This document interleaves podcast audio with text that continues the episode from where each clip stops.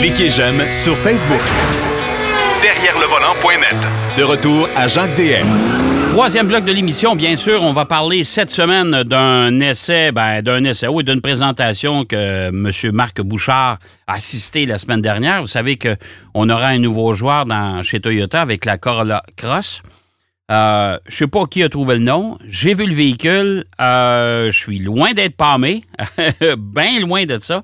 Euh, nonobstant son efficacité. D'ailleurs, Marc va nous en parler. Puis on va parler des options que les gens veulent.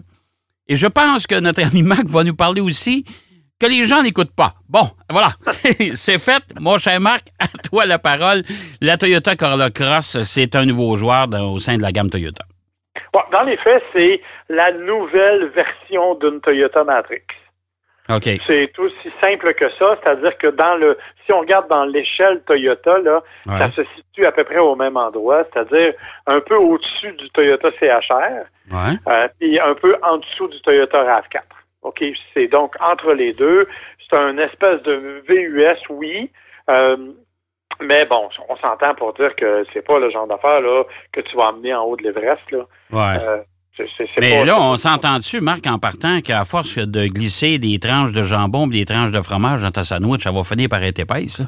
Parce que là, ben on moi, se retrouve en des, dans des sous- sous-sous-catégories. là. C'est oh boy. Ouais, ben hein? Moi, j'ai l'impression que le CHR en a. Ses jours sont comptés au CHR. Euh, Parce que, écoute, il s'en est. On nous a dit, on espère vendre au moins 10 000 unités de ce véhicule-là, un chiffre que jamais le CHR n'a atteint. OK. Fait que ça place pas la barre très haute. Là. OK. on, va, on dire les vraies Ça, tu affaires. me parles de chiffre de vente canadien, là. Chiffre de vente canadien, là, oui, oui, Ouais, oui. OK. Euh, tu sais, fait que clairement, là, on n'est pas du tout dans un dans un créneau où euh, le CHR était très populaire. Et le CHR, ben, il avait une gueule particulière, il faut l'avouer, mais il était surtout pas disponible en rouage intégral. Ouais, mais, au moins, mais, mais au moins, il y avait un look original. Ouais, mais dans le cas du Corolla Cross, euh, bon, d'abord, on va régler l'histoire du nom, là. Euh, je trouve ça aussi laid que toi. Eh, Au moins. Il y a le Et Eclipse, Cross chez. euh, sais, qu'on Ouais. a pris le. Ah, les Cross, Tu sais, t'en as un chez Volkswagen aussi, le, le Cross Ouais. Sport. Ouais, bon, ouais. t'as eu ça. le Cross Tour chez, chez, chez Ah, Honda. bon. Ouais, ouais. Euh, la, la notion cross, c'est très européen, c'est très VUS. OK? Ouais. Euh, c'est- on- ça vient, là, en fait, euh, confirmer l'espèce de rouage intégral, comme si c'était un X, comme le X-Drive de BMW, mettons. Là. Ouais, ouais. Mais là, c'est le cross qui vient signifier ça. Et euh, l'appellation, la raison pour laquelle ils l'ont appelé comme ça, c'est simplement pour se coller à ce qui se fait partout au monde. Parce que ce véhicule-là, il est vendu depuis quelques mois déjà dans d'autres pays où il s'appelle Toyota Corolla Cross. OK. Et on voulait conserver la même nomenclature chez nous. OK. Euh, on peut-tu penser que c'est une plateforme de Corolla en partant? Oui, ben en fait, c'est une plateforme, c'est la fameuse euh, TGNA, là, Ouais. Toyota Global New Architecture, qui est la même plateforme pour tout le monde. La version C, donc c'est parce que c'est une plateforme modulaire, hein, Ouais. une plateforme que l'on peut qu'on utilise pour tous les véhicules. Euh, évidemment, on l'a modifié un petit peu par rapport à la Corolla, mais oui, tu as bien raison. Euh, c'est quelque chose qui est à peu près similaire à la Corolla. Et quand on est à l'intérieur, ben regarde, euh, fais pas le saut, tu es assis dans une Corolla. Là. Euh. C'est-à-dire que le, le, le, le, le- le- le tableau de bord, c'est littéralement celui de la Corolla hatchback, ou à peu près. là. OK. Euh, on, a, on a très peu changé de choses. C'est pratique, c'est efficace, c'est ergonomique, c'est facile puis ça permet, puis ça permet aux constructeurs aussi de ramener, de ramener le véhicule quand même à un prix intéressant parce que, regarde, tu n'as pas besoin de développer ou de bâtir un tableau de bord exclusif au modèle, etc. Fait que tu, tu vas chercher dans tes tablettes, tu dis, regarde, on a ça, là, envoie-moi ça là-dedans. C'est ça. Puis en même temps, ben, tu sais, c'est. C'est fait comme tous les intérieurs, avec un écran au centre, Ouais. un peu surélevé en haut de la console centrale.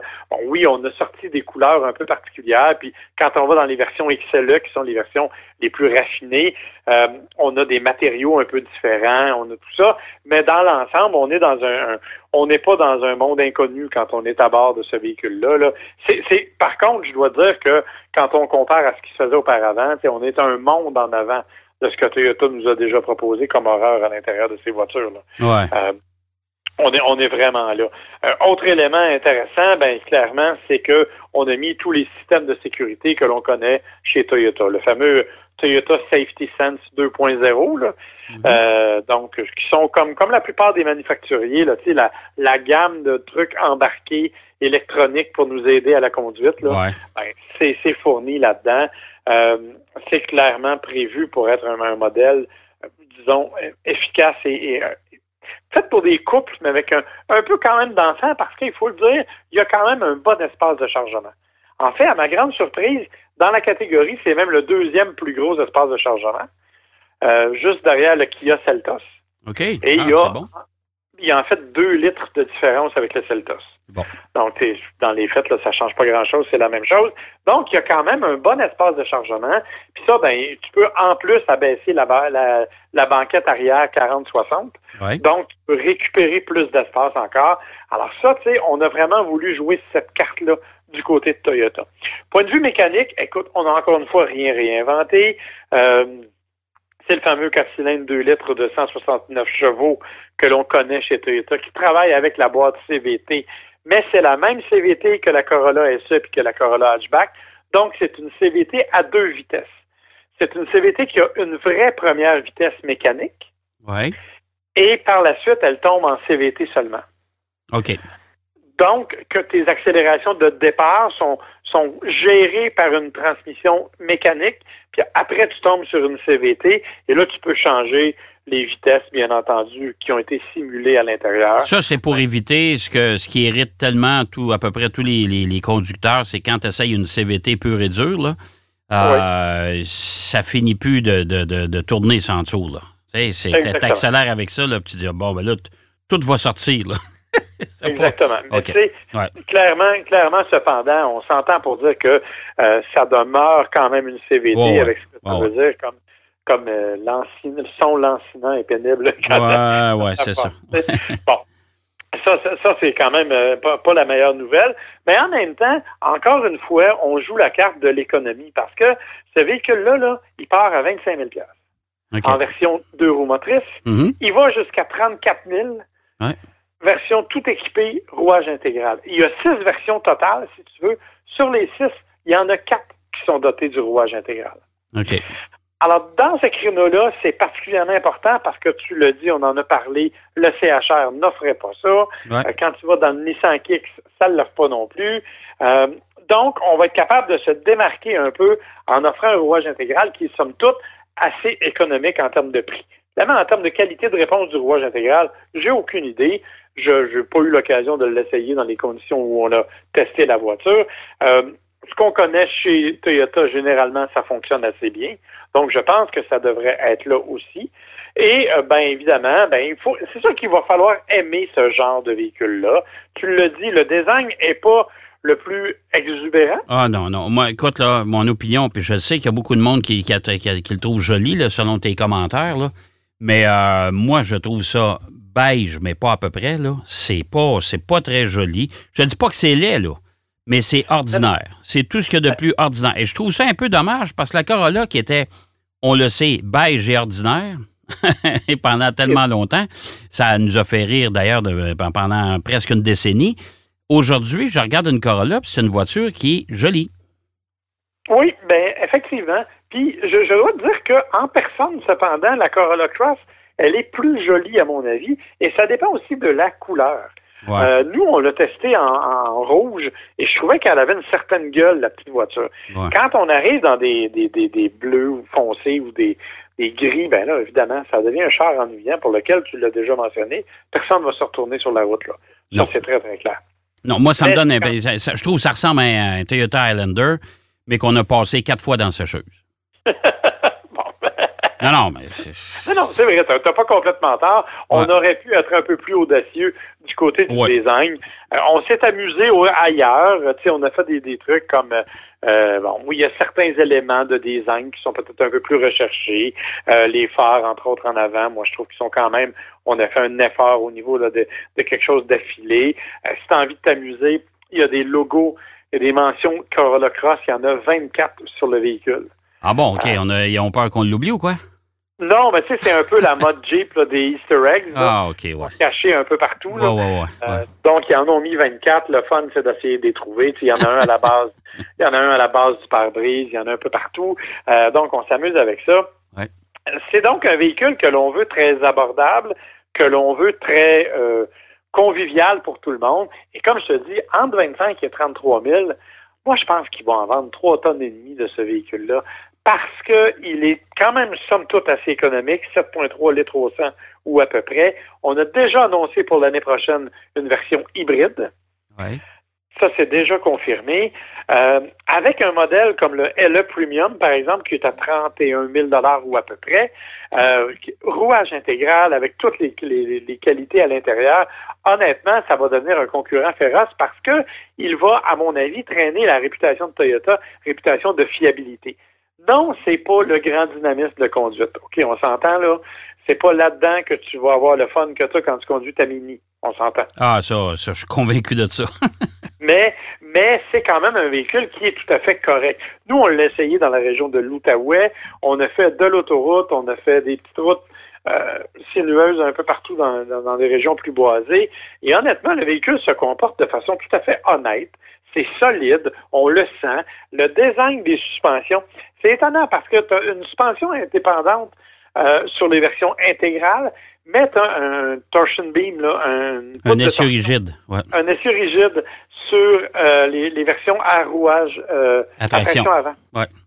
Parce que euh, eux autres, ce qu'ils disent, en fait, c'est qu'ils ont voulu préserver un peu d'espace à l'arrière en, en, faisant ça donc, sur les tractions. Donc, euh, évidemment, on ne saurait que trop conseiller d'opter pour l'intégrale parce que c'est vraiment meilleur au niveau de la perception, au niveau de la conduite. Mais dans l'ensemble, euh, c'est une suspension qui donne un, un, bon aplomb sur la route. Puis bon, c'est sûr que c'est pas, comme je dis, c'est pas super grand. C'est un petit VUS compact. Euh, ben, tu sais, si ça succède à la Matrix, euh, regarde, c'est pas bien compliqué. Là. C'est pas, c'est, pas, euh, c'est pas une expédition, ça là. là.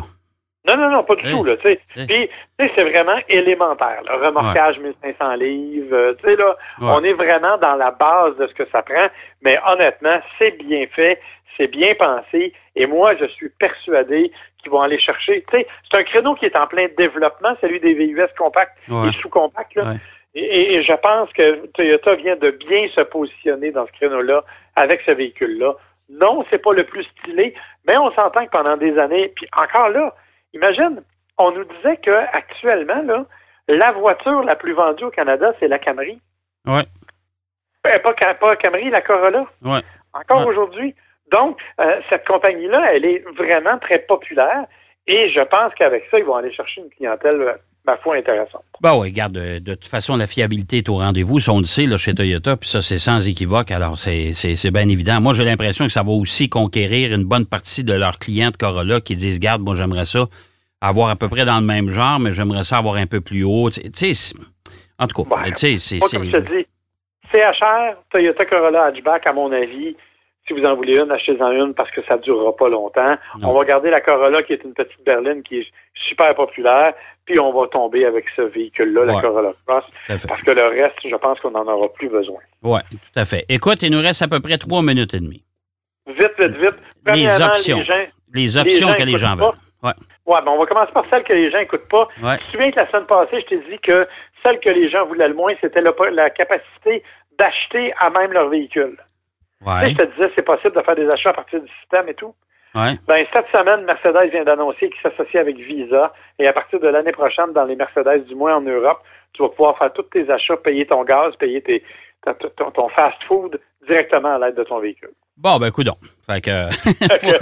Il y a quelqu'un qui n'a pas compris quelque chose quelque part. C'est ça, tout à fait. Écoute, on va voir si ça va pogner ou pas. Euh, bon, et les options que les gens veulent maintenant? Bon, écoute, on va faire euh, rapidement, là, siège du conducteur avec mémoire de position, siège ventilé, siège du passager à réglage électrique et Apple CarPlay. Ça, c'est les positions 6 à 10. OK. Donc, ce que les gens veulent. Mais dans le top 5, ouais. un avertisseur de sortie de voie. Ça, ça m'a étonné. Sais, le fameux bidule que quand tu traverses la voie sans signaler, ça fait des bips ou ça te. Ouais, ouais, ouais. Puis au... Ouais, ouais. ben, les gens aiment ça à 54 ah, ouais. Okay. ouais. C'est en fait le même pourcentage qui désire avoir un système 4 roues motrices. Ah bon? C'est, c'est- je, je suis assez, euh, assez étonné de ça. Oui. 55% des gens veulent avoir des capteurs de stationnement à l'avant et à l'arrière. Ouais, ça, je te dirais que c'est c'est pas méchant, là. Surtout Pas avec méchant, d'autant Ouais. qu'avec le nouveau design des véhicules, surtout les voitures électriques, Ouais. qui sont très profilées, on voit plus les bouts. Ouais. Ça, ça aide, puis ça va éviter bien des coups de carrossier, je pense. Oui, tout à fait. à 60% la surveillance des angles morts, hein, ça c'est une bonne nouvelle. oui, Et l'option la plus populaire, oui. ben, c'est le siège chauffant. Ben, écoute, euh, garde, on a eu quelques matinées très froides, là, puis je déteste pas ça, moi. Ben écoute, mon, mon épouse, moi, utilise le siège chauffant 12 mois par année. 12 C'est- mois par année. 12 mois par année. La première chose qu'elle fait en embarquant dans une voiture, c'est de chercher le siège chauffant et de l'activer. Mais Et elle est capable de faire un classement, de dire que chez Volkswagen, par exemple, tu ne peux pas le mettre au troisième niveau parce que c'est trop chaud, mais au- chez Nissan, tu peux le faire parce que c'est juste correct. Ah bon, elle est rendue spécialiste des sièges chauffants. OK. Absolument. Alors pour elle, là, c'est même pas une question. Toutes les voitures, ça prend un siège chauffant. Donc je pense que il y a de plus en plus de gens qui sont comme elle et qui partagent son opinion. Puis euh, je suis obligé de te dire que la plupart des voitures aujourd'hui, euh, le siège chauffant, c'est même plus une option. C'est souvent, c'est- c'est c'est de série. là. Surtout pour les... C'est de série. Ouais. Même sur les voitures de base, maintenant, Ouais. on, on opte pour les sièges chauffants au rangé arrière. Oui, c'est vrai. Que ça va vrai. devenir de plus en plus populaire euh, chez nous, ce qui n'est pas une mauvaise affaire, tu l'as dit, Ouais. mais quand même, je trouve ça un peu euh, étonnant que ce soit l'option la plus populaire. Oui, tout à fait. Hey, merci, mon cher Marc. Ça me fait plaisir, bonne semaine. On s'en parle la semaine prochaine. Je pense qu'on a un paquet de nouveautés. Le Salon de Los Angeles s'en vient. On a un paquet de nouveautés. Va puis moi, je pars, là, je m'en- je m'en vais essayer les Golf R et Golf euh, GTI. Bon, ben écoute, on s'en parle la semaine prochaine. Avec plaisir, bye bye. OK, bye-bye. Euh, Marc Bouchard qui nous parlait des options que les gens désirent avoir, mais évi- évidemment, il nous a parlé de son essai de la Corolla Cross euh, qui, a- qui est allé essayer la semaine dernière du côté euh, de Gatineau. Euh, en tout cas, on pourra s'en parler, les fameux utilitaires. Peut-être qu'un jour, on reviendra aux voitures. Sait-on jamais. J'espère que l'émission vous a plu. C'est déjà tout. Eh oui, c'est déjà tout. Ça passe tellement vite. Moi, je vous souhaite une sacrée belle semaine. C'est évident. Profitez d'un automne qui est d'un mois de novembre et d'un mois d'octobre. Mois d'octobre qui était coussi ça, mais le mois de novembre est bien parti. Alors, essayez de profiter de la belle température en prévision de l'hiver. On est à six semaines, six semaines de Noël. N'oubliez pas vos pneus d'hiver, tout le monde, et allez sur le site web derrière le volant.net. Il y a plein de nouveautés là-dessus aussi. On l'active de plus en plus. Bonne semaine et bonne route. Derrière le volant.